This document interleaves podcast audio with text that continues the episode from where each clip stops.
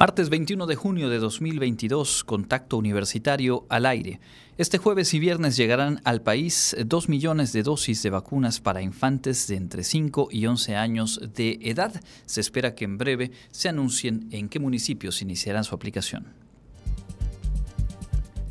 A partir del 27 de junio se realizará la Feria Virtual del Servicio Social de nuestra Casa de Estudios, proyectos aprobados para el próximo semestre presentarán en Valladolid el libro que reúne los trabajos ganadores de la decimosexta edición de los Juegos Literarios Nacionales Universitarios.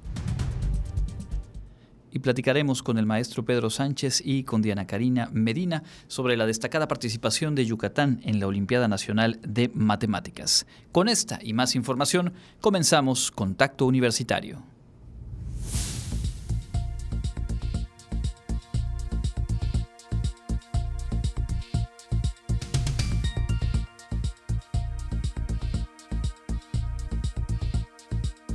Contacto Universitario. Nuestro punto de encuentro con la información.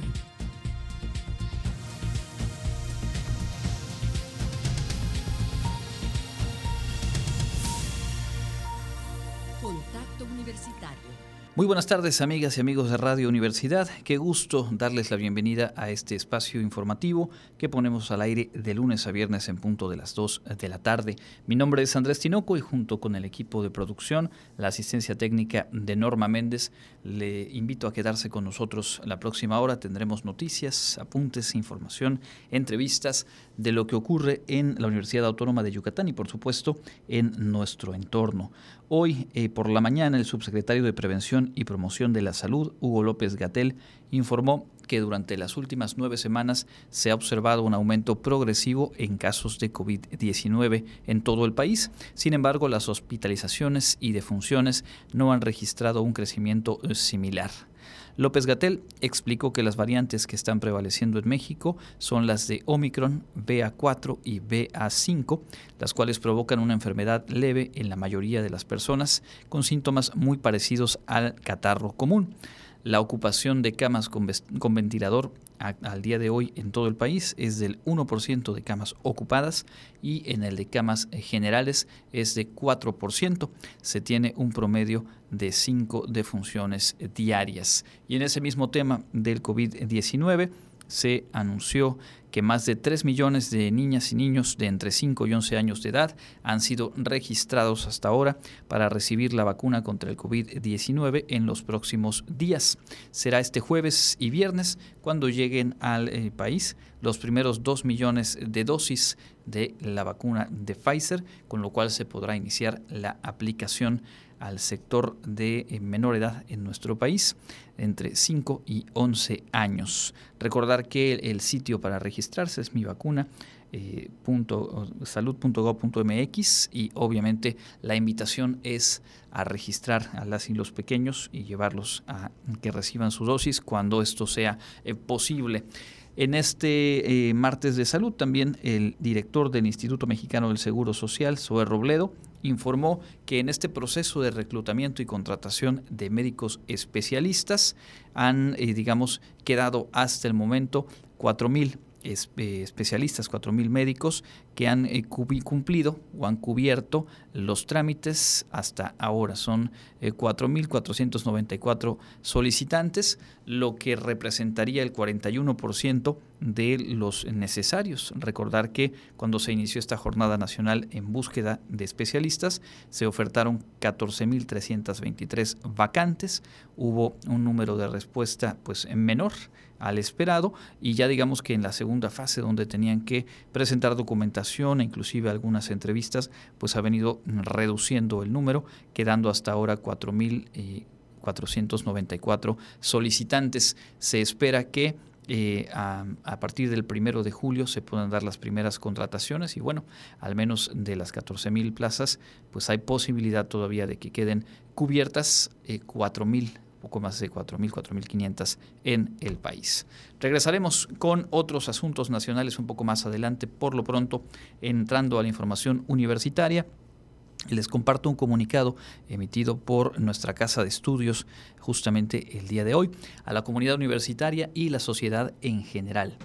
derivado de una serie de acciones encaminadas a fortalecer una cultura de respeto a la diversidad de orientaciones sexuales identidades y expresiones de género en el contexto universitario, además de una serie de talleres que se continúan impartiendo en la Universidad Autónoma de Yucatán y con la finalidad de impulsar acciones de inclusión, se informa lo siguiente. Número uno, la universidad lleva a cabo un proceso para generar espacios de sensibilización y capacitación a toda la comunidad universitaria en temas de diversidades sexogenéricas e inclusión bajo el enfoque de los derechos humanos. Punto 2. El propósito de esas capacitaciones es implementar acciones normativas, curriculares y extracurriculares encaminadas a la inclusión de las diversidades sexogenéricas en el contexto universitario. El punto 3 de este comunicado, emitido el día de hoy por nuestra Casa de Estudios, dice, hasta la fecha han participado en estos talleres todas las directivas universitarias, desde rectoría hasta directoras y directores generales, así como de escuelas y facultades, secretarías académicas, administrativas y jefaturas de las unidades de posgrado, asimismo personal docente de los cinco campus que conforman la UADI. Punto 4. Es así como, a partir de la detección de necesidades específicas, la comunidad de la Facultad de Química determinó la habilitación de dos baños en la planta alta de su edificio con la finalidad de que estén en servicio para toda persona en el amplio espectro de las diversidades sexogenéricas. Punto 5 de este comunicado dice la implementación de esta medida tomó en cuenta la infraestructura del plantel que cuenta con seis pares de baños, además de cinco instalaciones sanitarias para personas con discapacidad.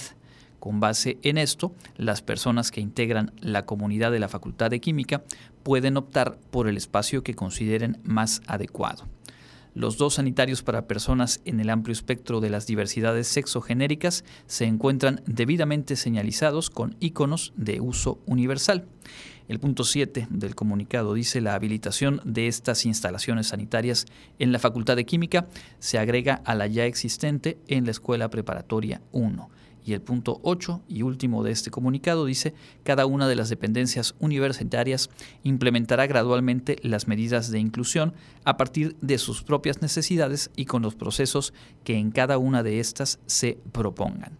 La UADI continuará las acciones educativas para la inclusión, la equidad y la no discriminación en el contexto universitario, refrendando de este modo el respeto a los derechos humanos de quienes integran su comunidad quienes a su vez son agentes de cambio en la sociedad. Luz, Ciencia y Verdad, Universidad Autónoma de Yucatán, este comunicado fechado hoy 21 de junio de 2022 en torno a esta disposición en la Facultad de Química que vaya que ha llamado la atención. En otros asuntos, le cuento que la próxima semana se realizará la Feria de Proyectos de Servicio Social. La modalidad eh, será virtual y la invitación es para estudiantes de todas las licenciaturas de la UADI.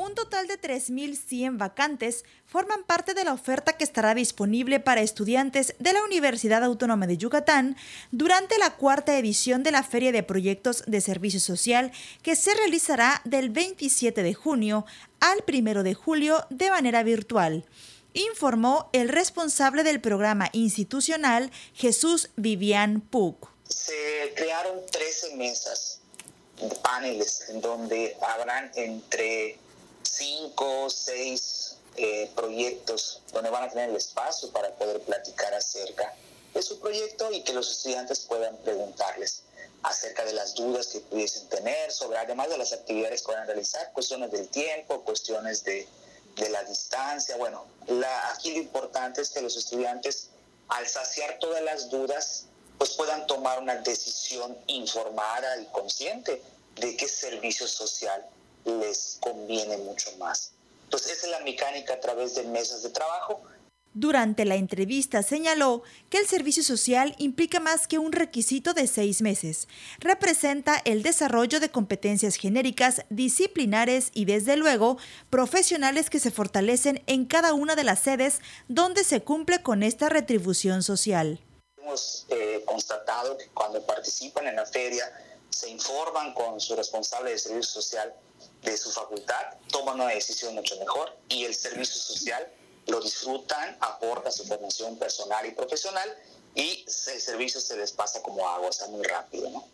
Esta cuarta edición dará inicio a las 9 horas con la inauguración y posteriormente la presentación de cada uno de los proyectos de servicio social disponibles.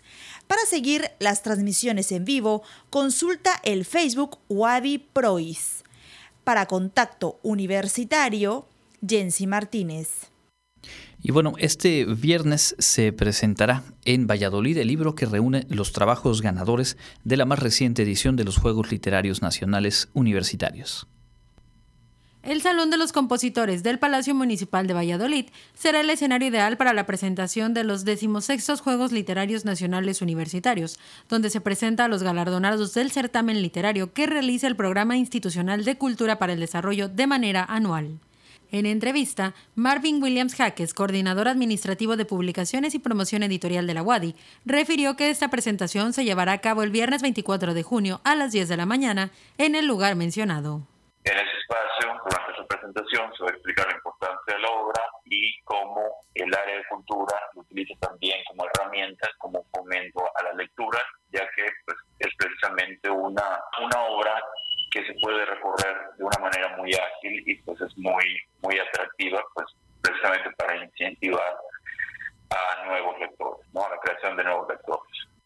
En esta presentación estarán José Kutz Medina, ganador del premio Alfredo Barrera Vázquez, la ilustradora Karen Argaez Chan, el prologuista Carlos Bojorquez Ursáis, Marvin Williams Jaques de Casa Editorial Wadi y Raúl Araquevedo como moderador anticipó que durante este evento se tendrá a disposición de los asistentes ediciones de los decimosextos Juegos Literarios Nacionales Universitarios, para quien guste adquirir algún ejemplar. Como se recordará, esta obra está compuesta por textos de Sandra Martínez, ganadora del Premio Nacional de Cuento Jesús Amaro Gamboa, José Aguirre, ganador del Premio Nacional de Poesía Rosario Castellanos, y José Kutz, ganador del Premio Nacional de Cuento en Lengua Maya Alfredo Barrera Vázquez. Para Contacto Universitario, Karen Clemente. Hay la invitación para este viernes y en otros temas, en esta temporada de lluvias habrá que mantenernos pendientes de la posibilidad de inundaciones en las zonas bajas de la ciudad, pues el nivel del manto freático continúa por arriba de lo ideal. Durante los meses de abril, mayo y junio se presenta la primera temporada de lluvias del año, por lo que las precipitaciones aumentan considerablemente, por lo que durante esta temporada debemos prepararnos con las medidas necesarias que ayuden a evitar o al menos mitigar sus efectos para cuidar de nosotros, manifestó el meteorólogo de la Guadi, Juan Vázquez Montalvo. Lo que se recomienda a la población de estas zonas tomen sus precauciones en el sentido de que tengan un plan B para saber a dónde podrían ir en caso de que el nivel del agua durante la temporada de vaya trepando y luego haya la amenaza de un ciclón tropical que nos pudiera traer una gran cantidad exorbitante de agua, como sucedió en el año 2020, que la suma de tres ciclones seguiditos, gamma, delta y, y zeta, provocaron pues con sus 300 litros que mandaron mal, lo que había, había acumulado con Cristóbal, que rebosara el acuífero. Tienen que tener un plan B, tienen que tener ya hecho sus, medidas de prevención, bordos de contención o alguna algún eh, alguna construcción hidráulica para que a sus predios y principalmente eh, pues cuidar sus, sus, propiedades, sus aparatos eléctricos, todo lo que se pueda echar a perder. Asimismo, señaló que antes de salir de casa, recomienda revisar las condiciones climáticas para estar alerta de cualquier situación inesperada, así como mantenerse alerta de los comunicados de las autoridades y las medidas establecidas por Protección Civil, así como del Comité Institucional para la Atención de Fenómenos Meteorológicos Extremos de la UADI. Estar al pendiente de los reportes y aquí acá en vamos comentando cómo va el nivel del agua del apoyo para que vayan sabiendo de la situación real de, lo que se encuentra por debajo, porque es algo que no se ve y como no se ve, que no sabemos cómo se encuentra realmente, a diferencia de un río superficial, un lago, que vamos viendo cómo se va incrementando el nivel del agua, ¿no? Y sí, ya han estado cayendo lluvias bastante fuertes en esos días, sobre todo en el centro y sur del estado, y eso a la larga va, va a recargar el acuífero. Para Contacto Universitario, Jensi Martínez. Sin duda un tema para estar pendientes en los próximos eh, meses. Vamos a cerrar este bloque de información universitaria contándoles de un proyecto impulsado por un equipo interdisciplinario de la UADI en Cantamayec que pues ha tenido en la comercialización del cerdo pelón una alternativa para fortalecer la economía de las familias. Relleno negro, carnitas estilo mexicano, cochinita pibil, pokchuk y frijol con puerco son algunos de los platillos preparados con cerdo pelón que participaron en el concurso de platillos organizado por la Unidad de Proyectos Sociales de la Universidad Autónoma de Yucatán. El municipio de Cantamayec fue el escenario para que beneficiarios del proyecto Fortalecimiento de la Calidad de Vida de las Familias de estos programas presentaran sus recetas tradicionales, señaló José Alberto Rosado Aguilar, profesor de la Facultad de Medicina Veterinaria y Zootecnia de la UADI. Se vieron involucradas en el concurso nueve familias, nueve familias que formaron tres grupos, ¿ok? Y en esos tres grupos hubo un grupo que fue el que hizo dos platillos con relleno negro y carnitas estilo Michoacán. El segundo grupo hizo la, cochinita pibil, platillo tradicional. Pero, esta vez con cerdo pelón.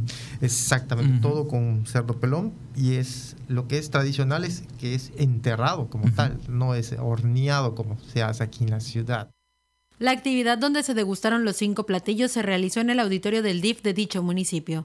El primer lugar que participó con frijol con puerco se llevó un total de 800 kilogramos de maíz para consumo humano. El segundo puesto, relleno negro, se hizo acreedor a 500 kilogramos de maíz, mientras que el tercer lugar, con cochinita pibil, obtuvo 350 kilogramos de esta semilla. El balance, cuando nosotros iniciamos, pues había cierta desconfianza, ¿no? A ver qué, iba a pasar, ¿no?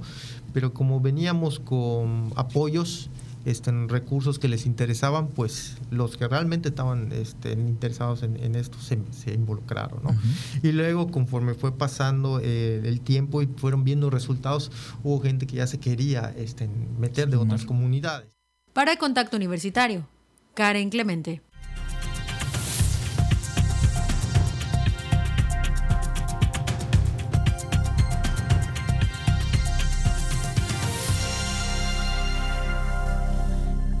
Estamos ya en el espacio de entrevista y esta tarde nos da mucho gusto recibir aquí en cabina a Dana Karen Medina, estudiante de primero de secundaria del Colegio Libanés Peninsular, y al maestro Pedro Sánchez Salazar, profesor de la Facultad de Matemáticas y también responsable de la Olimpiada de Matemáticas en Yucatán, para compartirnos pues muy buenas noticias por la destacada participación de Dana y de pues toda la delegación yucateca en la Olimpiada Nacional de esta disciplina. Bienvenidos ambos y gracias por estar aquí. Muchas gracias. Muchas gracias por invitarnos. Bueno, eh, maestro, eh, maestro Pedro, habíamos platicado hace algunos meses, también con una muy buena eh, participación de otra de pues, las alumnas que ustedes han preparado y que hacen una labor constante en la Facultad de Matemáticas con un número muy importante. Recuerdo que en aquella ocasión me llamaba la atención la alta respuesta que hay a las eh, convocatorias, a las invitaciones para los selectivos de la Olimpiada de Matemáticas. Vamos a recuperar esa parte. Cuéntele un poco al público cuál es la labor, desde hace cuánto tiempo se realiza en la Facultad de Matemáticas y cómo hay una muy, muy nutrida participación año con año. Bueno, la, la Olimpiada de Matemáticas es un programa para difundir el estudio de las matemáticas en la sociedad en general a través de un concurso que la Facultad de Matemáticas se ha hecho cargo por más de 30 años eh, casi 35 ya, en organizarlo en el Estado. Y actualmente existen tres concursos nacionales al año. Originalmente era uno, han ido evolucionando. Uno es la Olimpiada específicamente para primaria y secundaria, que es de la que nos ocupamos ahora. Hay otra que es mixta, que incluye hasta bachillerato. Y hay una de reciente creación que es exclusiva para, para niñas y muchachas, que es la que hablábamos hace unos meses en enero. Entonces, en el primer concurso nacional en enero pues, tuvimos un primer lugar, eh, una medalla de oro, y en ese segundo otra vez, pues Dana, por su esfuerzo, ha logrado otra medalla de oro. Es decir, que se, refrenda no solamente la, el nivel de preparación y la, disciplina con que se trabaja en la Facultad de Matemáticas con cada uno de los equipos, sino además el enorme potencial de eh, las chicas participando en, este tipo de eventos. Recuerdo que en enero nos decía justo lo que se buscaba o lo que se busca es promover una mayor participación de, niñas y jóvenes en este tipo de certámenes. Por ello surgía eh, eh, el evento exclusivamente para para chicas, pero en este caso entiendo en esta Olimpiada de la que vamos a hablar ahorita, pues es una participación mixta, ¿cierto? Sí, tenemos, participan alumnos desde cuarto de primaria hasta segundo de secundaria. Son nueve eh, estudiantes de todos los grados que participan como, como una delegación. Cada uno presenta su prueba individual, además de otras actividades que tienen. Y se preparan de una manera eh, constante y hay casos como el de Dana, que ahora le voy a pedir que nos platique, en donde inclusive son años consecutivos y se hace un recorrido a través del tiempo en el cual continúan eh, preparándose, participando y creo que esto eh, forja, corríjame si estoy mal, trayectorias académicas más allá del propio certamen, pues con unas bases muy sólidas. ¿no? Sí, bueno, en particular este proceso para este examen comenzó, digamos, a principios de año, cuando hicimos la primera selección. Los hemos estado preparando los maestros de la facultad durante varios meses de manera bastante intensiva, pero no es solo estos meses, es un, un trabajo de varios años que quizás Dana te va a platicar ahorita. Desde que empezó a participar, pues ganó una medalla de plata en su primera intervención y ha estado ya casi cuatro años preparándose para ya en este momento obtener una medalla de oro.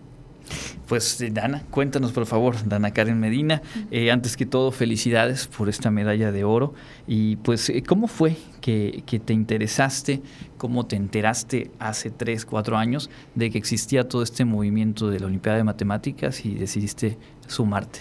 Pues es un poco curioso porque de hecho me enteré por mi hermano que empezó a participar, que es mayor que yo y pues me interesé tanto desde un año anterior que me preparé un poco antes de llegar al examen en cuarto. Y realmente cuando vi ese tipo de problemas a mí me gustaron mucho porque usaban las matemáticas en una forma de que la usamos todos los días. O sea, es como ver ese camino con las matemáticas a todos los problemas que nos pueden pasar. Es decir, que desde tercero o cuarto de primaria tú entraste eh, en contacto directo con este tipo de, pruebas, otra mirada hacia las matemáticas que yo me imagino que ya de por sí te, gustaban, no era una materia eh, eh, que, para ti fuera complicada o si lo era, o cómo se va dando este vínculo positivo con las matemáticas. Pues no realmente no era muy complicada para mí, de hecho se me facilitaba bastante.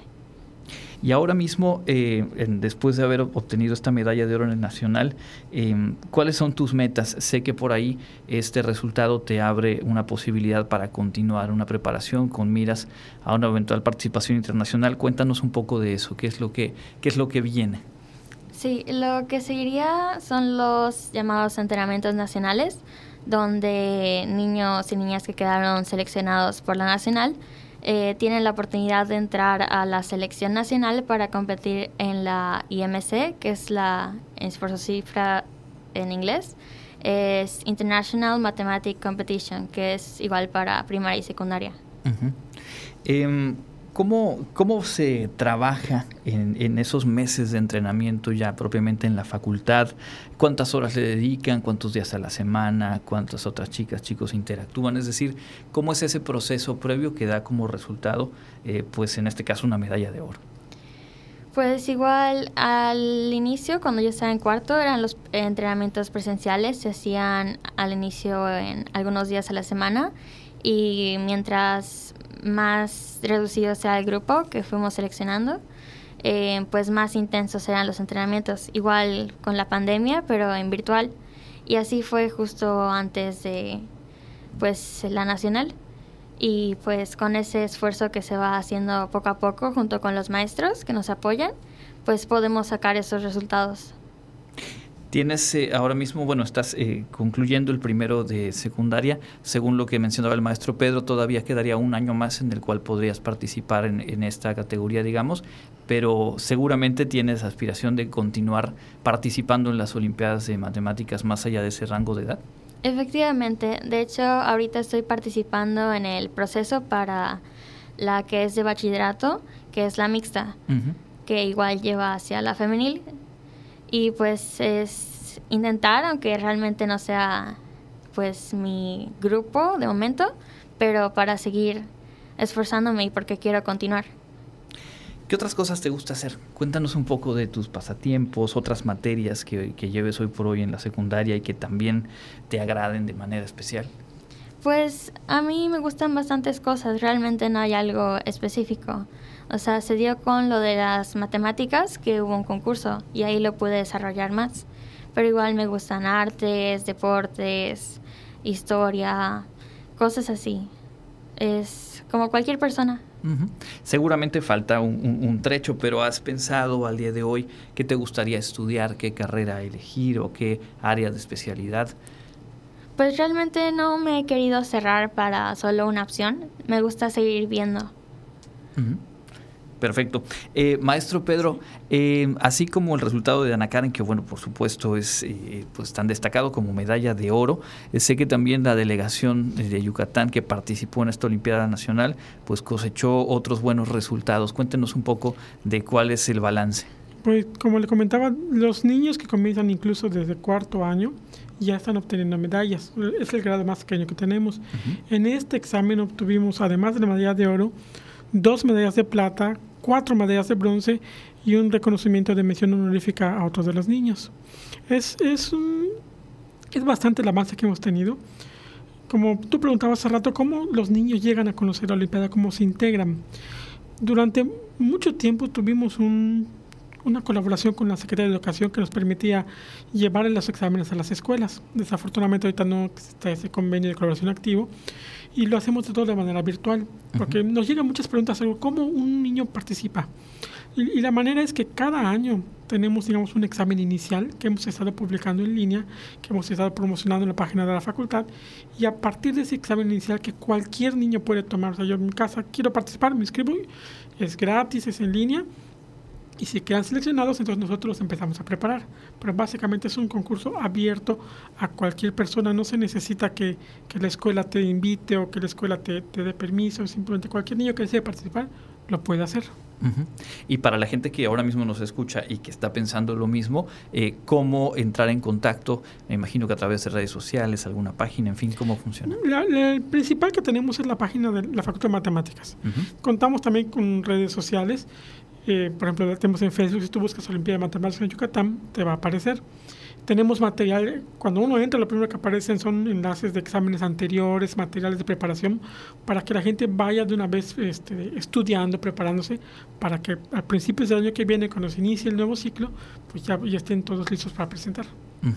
Perfecto, entonces por ahí los podemos ubicar en, en, redes sociales y también la propia Facultad de Matemáticas. Eh, ¿Cuántos profesores, cuántos académicos de, la UADI participan en este, en este proceso? En, este momento somos un grupo como que de dos, tres profesores propiamente dicho, pero contamos con un grupo de trabajo de ex participantes y de alumnos también que se acercan a nosotros, que son los que nos ayudan a hacer los entrenamientos, a realizar los eventos.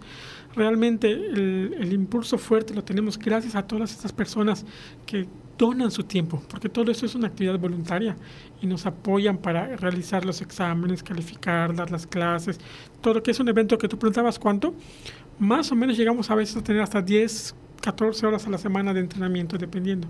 Y eso es gracias a todos los voluntarios que nos apoyan bueno, pues eh, merecido reconocimiento también para, para ellos. Y pues qué mejor que cosechar medallas, resultados, la oportunidad ahora eh, que nos comparte Dana Karen de, pues prepararse con miras al certamen internacional. Y en ese sentido preguntarte, Ana Karen, eh, pues qué te dijeron en casa, digo ya hay un historial de tres medallas de plata previas, ahora sí el, oro, pues me imagino que es motivo de, de orgullo y de impulsarte a continuar, ¿no? Sí, de hecho sí me felicitaron mucho, de hecho nos dijeron el domingo pasado. Y pues sí, fue de gran celebración porque era como mi meta, porque como siempre me quedaba en plata, pues mi vista era al oro y pues seguir esforzándome. Pero más bien de ganar algo es ganarme a mi versión del año pasado. Por supuesto. Y pues eh, nosotros estaremos al pendiente de, de, lo que viene en el proceso específico de Ana Karen y por supuesto también eh, pues de, otro de los eh, preparados, de los entrenados en la Facultad de, de, Matemáticas, que es Christopher Rafael Rodríguez Moguel, de quien le pido, maestro Pedro, nos, nos comparta hacia dónde se dirige, a qué se está preparando ahora mismo. Tenemos un, un grupo de tres alumnos que están preparándose porque podrían ir a concursos internacionales. Y en particular, Christopher es un, es un niño de primaria uh -huh. que ganó medalla de plata el, el año pasado. Debido a, a esa, ese logro, se le invitó a entrenamientos con el grupo nacional, con los profesores de, de nacionales, y ya fue seleccionado y va a participar en la Olimpiada Internacional de este año.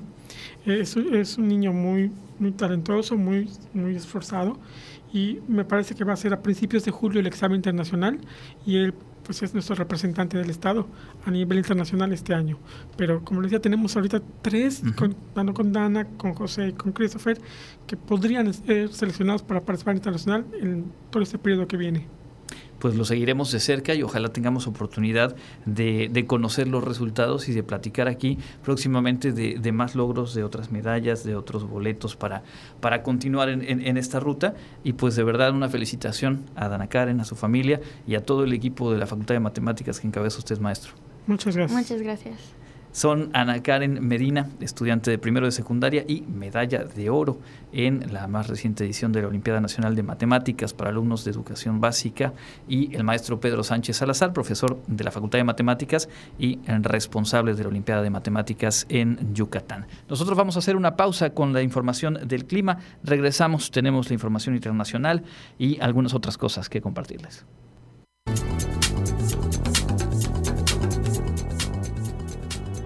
Con información del Comité Institucional para la Atención de los Fenómenos Meteorológicos Extremos de la UADI, para hoy martes 21 de junio tenemos ambiente muy caluroso con probabilidad de lluvias y tormentas eléctricas por la tarde-noche.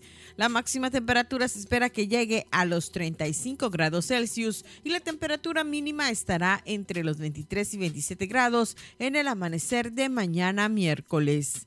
En la ciudad de Mérida, centro y oeste, la temperatura máxima estará en 35 grados y la mínima de 23, con cielo medio nublado.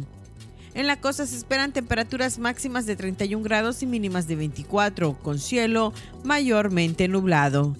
En el sur y sureste del estado, la temperatura más alta será de 34 grados y las mínimas de 22. El cielo estará nublado y con lluvias. En el este y noreste de Yucatán tendrán como máximo 35 grados y una temperatura mínima de 22. Para Contacto Universitario, Elena Pasos.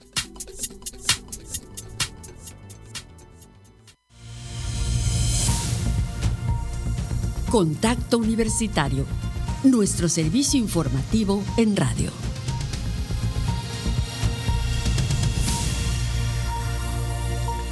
Ya estamos de vuelta en contacto universitario. Muchas gracias por acompañarnos. En esta segunda mitad tendremos un poquito más adelante una entrevista con el maestro José Maldonado Arroyo eh, para conocer un balance, una eh, síntesis de lo que se vivió este fin de semana en la Marcha de la Diversidad Sexual aquí en, Mérida, un evento que ha cumplido pues, sus primeros 20 años de realizarse en nuestra entidad y que ha dejado saldos interesantes que nos va a compartir eh, José Maldonado un poquito más adelante y también tendremos la información nacional e internacional. Antes de todo ello, Elena Pasos nos pone al tanto de la información local.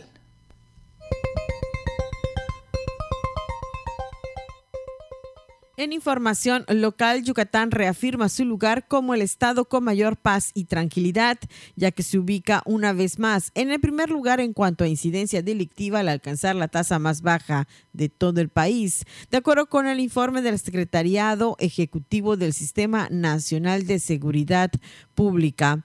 La entidad también se mantiene con la menor tasa de homicidios dolosos de todo el país al registrar 0.78 casos por cada 100 100.000 habitantes, cifra 10 veces menor a la nacional de 8.24 casos por cada 100.000. El reporte resalta que nuestro estado alcanzó el primer lugar nacional en tasas de robo de vehículo de cuatro ruedas al registrar 0.48 casos por cada 100.000 habitantes, cifra que es considerablemente más baja en comparación con la tasa nacional de 32.61 casos. Yucatán también se ubicó en el segundo lugar entre todas las entidades en el rubro de menor casos de extorsión, al registrar 0.17 casos por cada 100.000 habitantes, lo cual es una cifra que se ubica por debajo de la media nacional, que es de 3.34 casos. En cuanto a los rubros de tasa de robo a casa habitación y robo a trasuente, el estado se ubicó en el segundo con menor tasa y quinto lugar, al registrar 2.38 y 0.95 casos por cada 100.000 habitantes, respectivamente siendo ambas tasas menores a la nacional. En el marco de la segunda edición de la Semana de la Economía Digital a realizarse los días 6 y 7 de julio próximos en esta ciudad, se firmará un acuerdo de cooperación entre los siete estados del sur sureste de México y la American Chamber of Commerce of México para fortalecer las oportunidades de desarrollo de esta región del país. Jorge Charruf Cáceres, presidente de la Canacintra en Yucatán, destacó que el efecto acumulativo de los avances tecnológicos las adaptaciones y las optimizaciones les han marcado el camino a seguir para esta segunda edición de la Semana de la Economía Digital, que en esta ocasión estará dirigida al comercio en línea. Ernesto Herrera Novelo, secretario de Fomento Económico del Gobierno del Estado, añadió que este evento estarán como invitados y colaboradores a la American Chamber of Commerce of México y a la Embajada de los Estados Unidos de América en México, quienes han sido actores coadyuvantes del desarrollo empresarial y aliados a la hora de promover a Yucatán como destino seguro y certero para las inversiones. En conferencia de prensa que ambos ofrecieron en el recinto de la Canacintra, señalaron que el evento se realizará en el Centro de Convenciones Siglo XXI y el acceso será gratuito. Para Contacto Universitario, Elena Pasos. Continuamos en Contacto Universitario y bueno, el sábado pasado se llevó a cabo la marcha de la diversidad sexual aquí en Mérida. Y entre lo que se ha publicado, mucho, mucho que se ha publicado y compartido en distintas plataformas, encontramos un texto del maestro José Maldonado Arroyo, a quien le pedimos nos compartiera los puntos centrales, porque creo que dentro de todas las miradas es una muy buena síntesis lo que él eh, compartió y que ahora mismo le agradecemos también la disposición para contarlo con nuestra audiencia. Él es estudiante del doctorado en antropología en nuestra universidad y ha realizado investigaciones sobre género y diversidad sexual, VIH-Sida y antropología de la comida. Eh, bienvenido José, gracias por acompañarnos. Gracias Andrés por la invitación. El primer punto que tú destacas, que la marcha está más viva que nunca. ¿Cómo fue la participación? ¿Cómo nos puedes eh, describir el significado de, de esta amplia afluencia el sábado pasado? Pues lo que demuestra es el poder de convocatoria de organizaciones no gubernamentales y también de personas que son miembros de los colectivos LGBTI. Además también está hablando de un cambio en la sociedad, un cambio en la manera que se percibe la diversidad sexual. El hecho del, número de personas que estaban congregadas en Paseo de Montejo y el centro histórico de Mérida definitivamente nos da un parámetro de ese cambio a 20 años de que comenzaron a hacerse las marchas del orgullo en Mérida. De aquellos eh, primeros momentos eh, hace 20 años, ¿qué es lo que puedes eh, compartirnos justo para, para contrastar con lo que se vio este fin de semana apenas? Claro que sí, hay que entender que la marcha de la diversidad sexual en Mérida se enmarca en un movimiento mundial que tiene como referente los disturbios de Stonewall en Nueva York del 69 que ocurre el 28 de junio del 69. Esta es la razón por la cual el mes de junio es el mes de la diversidad sexual. Entonces, replicando esta forma de protesta simbólica que se da en varias partes del mundo, eh, el difunto Gonzalo España, mejor conocido como Mami Blue, convoca a un grupo de personas en 2003, en junio de 2003, para hacer esta marcha.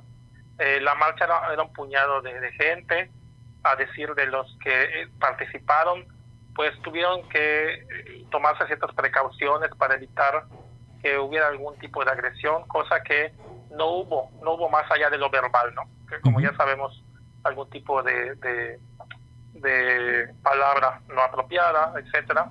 Pero afortunadamente transcurrió esta marcha eh, en calma, se dieron las consignas, las protestas, eh, se, se, escuchó la voz de la Mami Blue y de otros de otros activistas. Eh, quiero quiero recalcar que obviamente la Mami no hizo esto sola, sino también hubo personas de diferentes organizaciones y que a título individual estuvieron presentes y bueno, esto es porque he escuchado los testimonios de, de, ellas y eh, pues el contraste es significativo porque ahora tenemos un mayor número de personas como ya había mencionado, pero también un mayor número de organizaciones, mayor respaldo económico, lo cual pudiera ser eh, polémico, pero es un cambio y también, ¿por qué no?, la presencia de algunas instituciones de gobierno que ya toman esta marcha como un referente importante ante la ciudadanía y no desean dejar estar presentes. Destacas también en, el texto la, diversidad de personas que asistieron, edades, eh, roles, eh, digamos, en cuanto a ser padres de familia, madres de familia, eh, niños pequeños, niñas, en fin. Es también retrato de, de esta transformación que se ha venido dando en el tiempo, ¿no? Por supuesto, porque la diversidad es consustancial a este a esta forma de protesta y a este movimiento social. Hay que comprender que la diversidad sexual no atañe solamente a los colectivos LGBTIQ y más, sino también atañe a la sociedad entera. Entonces ahí pudimos vernos presentes, digo vernos porque yo también soy parte de estos colectivos, eh, a, la diversidad de esta bandera, pero también a personas que acudieron en apoyo a sus hijos, a sus hermanas, a sus familiares, amistades. Vimos a familias enteras, niños y niñas, tanto de familias homoparentales como de familias heteroparentales.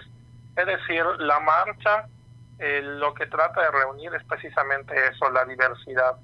Y eh, además de la orientación sexual y la identidad de género, pues también eh, hay, hay puntos que no precisamente nos, nos, nos hacen iguales. Por ejemplo, hay, hay personas de diferente extracción socioeconómica, personas que reivindican eh, una identidad maya o identidad indígena, hay personas con discapacidad, es decir, hay diferencia dentro de la diferencia, pero eso de ninguna manera quiebra la unidad de la marcha. Por el contrario, aún con esta eh, heterogeneidad, es, fue posible ver a los contingentes reunidos se pusieron de acuerdo, nos pusimos de acuerdo y participamos. Y creo que eso es un acto eh, de un acto democrático y de ejercicio de la ciudadanía altamente significativo, como pocas veces se ve en medida. De pronto eh, podría haber la impresión de que fue más complicado eh, lograr ese acuerdo, cierta armonía, que en otras ocasiones. Em, ¿lo, ¿Lo ves de esa forma o es finalmente también algo que acompaña el hecho de que sea cada vez más diverso, cada vez con mayor participación y que por lo tanto los enfoques también sean eh, aún más diversos o con ciertos eh, puntos a los cuales atender que, no necesariamente confluyen en uno o en unos pocos.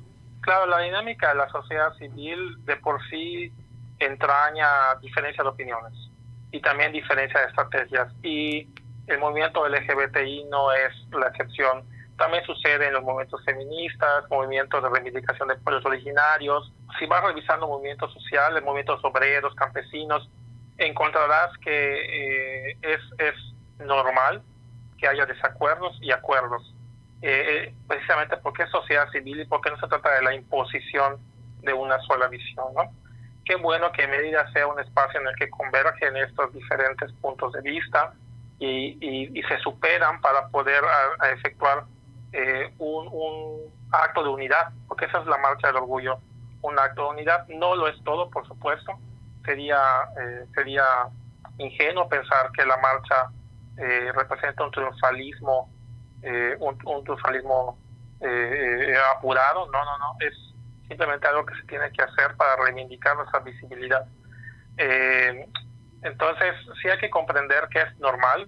en, en las marchas eh, si, vaya, si estudiamos históricamente las marchas, incluyendo la de Mérida, podemos ver que estas, eh, estas divergencias existen desde su creación.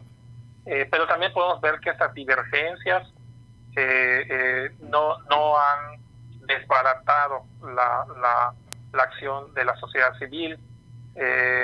por supuesto, conforme van cambiando quienes encabezan estas marchas, por ejemplo, en un principio fue la, la Mami Blue, pero también posteriormente surgió una figura muy fuerte, que es otro compañero que ya falleció, Alfredo Morales Candiani, que también imprimió un sello distintivo a la marcha del orgullo en Mérida.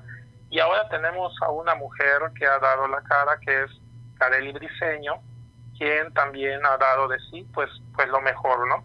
Eh, eso no quiere decir que estas personas hayan reunido todas las voluntades ni que hayan sido precisamente simpáticas a todo el colectivo, todos los colectivos o a todos los miembros de esos colectivos, pero creo que la marcha trasciende esto. E, estas son figuras que lo, lo que han hecho es lograr organizar, porque finalmente la marcha necesita organización y esa ha sido su función y también hay que reconocerla eh, independientemente de que se esté de acuerdo con ellas o no. Dentro del texto también señalas que eh, en lo diverso de las expresiones que se dieron cita este sábado, eh, pues hubo, hubo lugar tanto para la celebración de quienes así así quisieron, digamos, enfocar, como también para la protesta o para el reclamo, y puntualizas algunos de los reclamos eh, que se expresaron hacia autoridades de gobierno. Eh, creo que vale la pena pedirte también que nos compartas un poco de cuáles son esos puntos, porque al final señalan temas eh, pendientes que pues son necesario atender, impulsar desde la sociedad civil y demandar la respuesta de, las autoridades. Totalmente, la agenda de la sociedad civil no se agotó con el máximo igualitario estamos claros que, es la primera marcha que se efectúa después del matrimonio igualitario y que eso es un gran motivo para celebrar porque fue fueron años de desgaste y, a todos queda claro la gran resistencia que hubo en el Congreso para aprobar esas reformas, tanto la, la, Constitución como las reformas secundarias, pero por supuesto la agenda no, no se agota y lamentablemente es posible que, que no se agote porque la discriminación es un fenómeno eh, que, difícilmente se radica. Lo que se trata es de combatirlo. Ojalá un día se radique, pero, pero vaya, no, no vemos para un horizonte próximo. ¿Y qué pendientes tenemos? Bueno, por supuesto, se sigue dando los casos de negligencia ante los crímenes de odio eh, por homofobia, por lesbofobia, por transfobia. Eh, siguen habiendo pendientes. Por ejemplo, no, no tenemos eh, certeza de los procesos de adopción, si, están, si se les va a dar eh, un trato igualitario a las a los matrimonios homoparentales para poder adoptar hijos. Eh, tenemos un reclamo muy sentido de la comunidad trans y creo que ellas ellas pueden dar mayor amplitud al respecto, pero el reclamo es específicamente que no se les reconoce su identidad legal, su identidad como mujeres o hombres una vez que han experimentado esta transición. Eh, la discriminación por parte de las fuerzas policíacas que de pronto persiguen, vigilan o castigan a personas por su aspecto, incluyendo quienes transgreden eh, eh, eh, o que su expresión de género transgrede lo que llaman moral y buenas costumbres, este, pues, pues siguen, siguen siendo objeto de esta represión policíaca. claro, hay, hay, hay, hay elementos que se han ido capacitando, que han ido aprendiendo al respecto, pero hay otros que no y no solamente estamos hablando de Mérida, sino estamos hablando de todo Yucatán, porque tengamos claro que la marcha de Mérida pues es el punto más visible, pero este año tuvimos la fortuna de aproximadamente unas 10 más se dieron en otros municipios y esto es porque los reclamos de los que estamos hablando no son privativos de Mérida, sino que permean a todo el estado y es importante que en todo el estado las autoridades estén sensibilizadas y capacitadas pues por todos estos puntos que, nos has permitido eh, comprender, nos parecía muy valioso eh, platicar contigo. ¿Hay algo más que quisieras agregar? Bueno, yo nada más agregaría la importancia de haber ocupado un espacio tan importante como el Paseo de Montejo. En años pasados el trayecto iba de mejorada hacia la Plaza Grande y este cambio que se da pues pues da todavía mayor visibilidad porque sabemos que es la avenida más emblemática, la, de, la, la más representativa en términos turísticos, y también porque ahí se conjugan diferentes discursos de poder, ¿no? Que tienen que ver con lo económico, con incluso lo racial, con muchas cosas que duelen a esta ciudad. Y, pintarla de colores, la verdad es que fue fantástico. Eh, yo creo que, que, eso va a quedar para la, para, para la posteridad y esperemos que año con año sea un motivo de celebración para toda la ciudad, que toda la ciudad pueda acudir en próximos años con confianza y, y, lo, y lo tomen como una celebración y una protesta pues ahí está. Sin duda relevante también este aspecto territorial eh, que nos eh, señalas. Y pues de nueva cuenta, muchas gracias eh, por tu tiempo. Es el maestro José Maldonado Arroyo, estudiante del doctorado en antropología en nuestra casa de estudios, investigador en temas de género, diversidad sexual, VIH, SIDA y antropología de la comida, platicando hoy aquí en Contacto Universitario. Continuamos con más.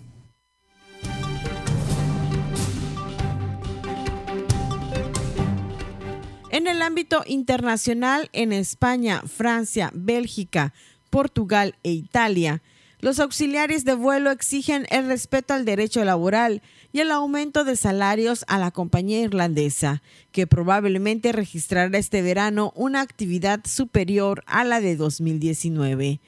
El descontento en Yarnay se propagó como un reguero de pólvora. En pocas semanas, los sindicatos de cinco países hicieron un llamado a los empleados de la compañía para una huelga el próximo fin de semana.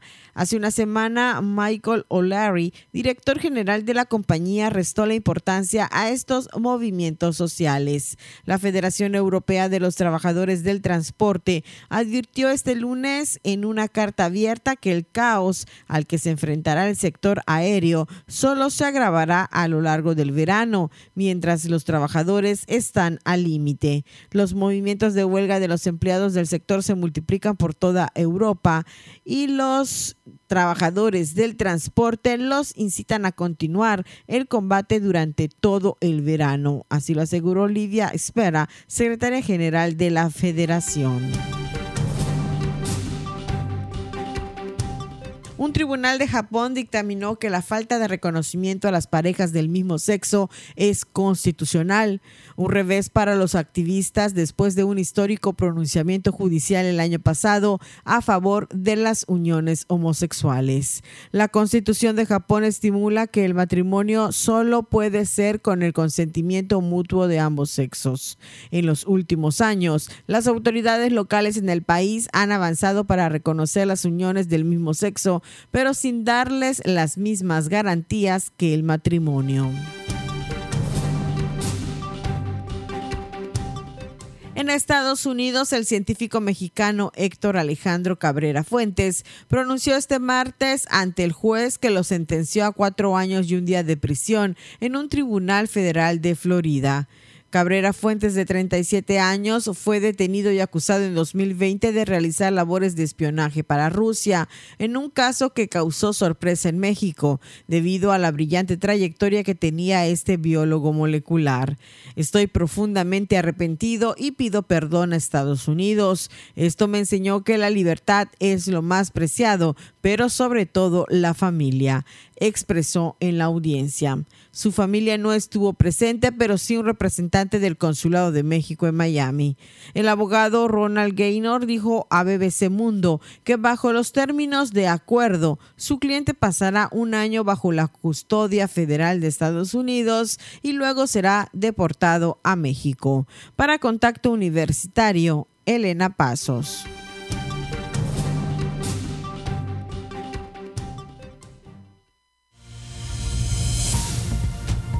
Sigue en contacto. Búscanos en Spotify y otras plataformas de podcast como Contacto Universitario Wadi. Bien, rápidamente un par de asuntos nacionales. Eh, la tarde de ayer en el poblado de Cerocawi, en la Sierra Tarahumara de Chihuahua, dos sacerdotes jesuitas fueron asesinados a tiros por narcotraficantes, luego de que un hombre a quien perseguían para ejecutarlo se refugió en una iglesia. Se trata de los sacerdotes Javier Campos y Joaquín Mora. La Compañía de Jesús, orden religiosa a la que pertenecían, condenó el asesinato y exigió justicia. Esta mañana el presidente López Obrador lamentó el crimen y adelantó que, al parecer, de una manera muy vaga, dijo al parecer ya se cuenta con información de los presuntos asesinos y también eh, interesante y pues alarmante lo que está ocurriendo en algunas zonas del estado de Nuevo León, sobre todo en el área conurbada de Monterrey, en donde residentes de colonias de al menos cuatro de esos municipios en la zona metropolitana acuden desde el domingo a diferentes eh, espacios públicos, parques, plazas, camellones, buscando eh, pues tener acceso al agua. Y es que servicios de agua y drenaje de Monterrey no ha cumplido con los horarios de abasto que se habían fijado entre las 4 y las 11 horas, en una situación muy compleja que eh, se ha venido viviendo en las últimas semanas allá en Nuevo León. Llevó a esta medida de horarios escalonados en los cuales habría disposición de agua corriente y después eh, llaves cerradas y además algunos trabajos de eh, reparación de una fuga del acueducto de la presa El Cuchillo.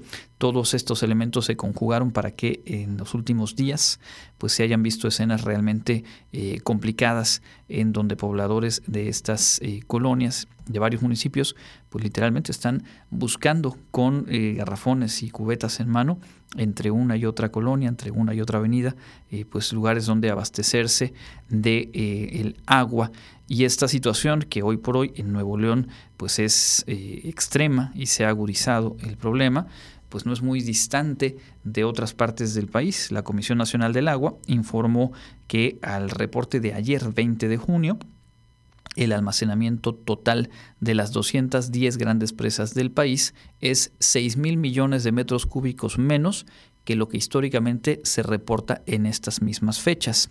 Es decir, hay una sequía eh, pues mucho más acentuada o hubo una sequía mucho más acentuada y ahora mismo pues tampoco se han dejado llegar las lluvias. De las 210 presas del país, solo dos están al 100%. 25 están entre el 75% y el 100%, pero 57 están entre el 50 y el 75% una cuarta parte de las presas del país están, eh, cuando mucho, en tres cuartos de su capacidad, por ahí a la mitad. Y 126, más de la mitad de las presas del territorio nacional, están por debajo del 50%, una situación que eh, pues es eh, por demás compleja y que lamentablemente pues no se ve con pronta solución y lo que se ha visto en, Nuevo León, ojalá no lo sea, pero eh, pues probablemente se estaría también visualizando en otras eh, partes de la República. Vamos a escuchar a continuación la agenda universitaria. Estamos en la recta final de nuestra emisión de este martes.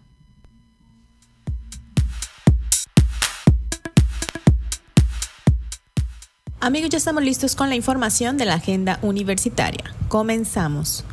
Para cerrar las actividades del mes de junio enmarcadas en conmemoración del Día Mundial del Medio Ambiente, la Universidad Autónoma de Yucatán, a través de su programa institucional Gestión del Medio Ambiente, se une a la Cruzada Forestal 2022 que organiza la Unidad de Desarrollo Sustentable del Ayuntamiento de Mérida.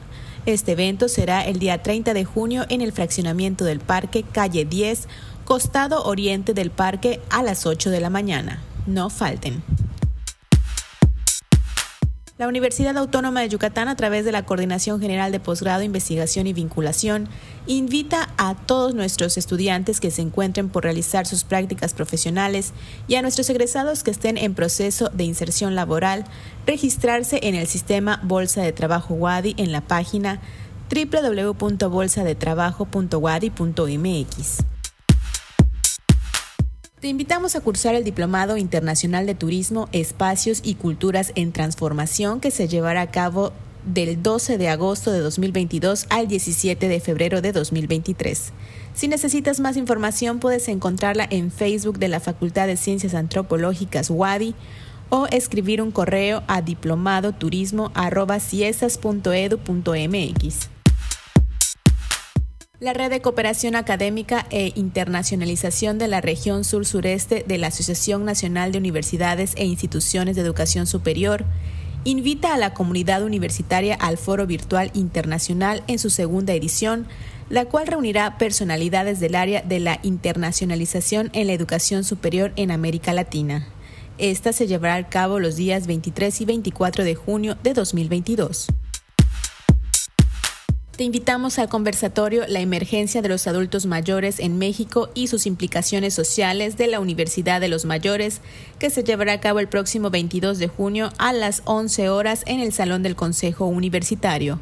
Los expositores serán el maestro Jorge Canto Herrera, la doctora Gina Villagómez Valdés y la doctora Damaris Estrella Castillo. No te lo pierdas, también será transmitido por face.wadi. Esto ha sido lo más relevante de la agenda universitaria. Mi nombre es Fabiola Herrera Contreras, Comunicación Digital, Audiovisual e Identidad. Muchas gracias a Fabiola y a todo el equipo de producción, por supuesto también a ustedes por haber estado en sintonía y enviamos un saludo a casa porque me dicen que Andrés y Emil están por ahí escuchando el noticiero, así que bueno, pues nos vemos en un rato, pero pues es que ya uno los malacostumbra y si no les mandamos el saludo, uff, viene después el problema a resolver en casa. Así que hijos, nos vemos en un rato. Gracias Norma Méndez en los controles técnicos y por supuesto les invito a seguir en la programación de Radio Universidad. Mi nombre es Andrés Tinoco, nos escuchamos mañana. Contacto Universitario, nuestro punto de encuentro con la información. Una producción de la Coordinación de Comunicación Institucional de la Universidad Autónoma de Yucatán.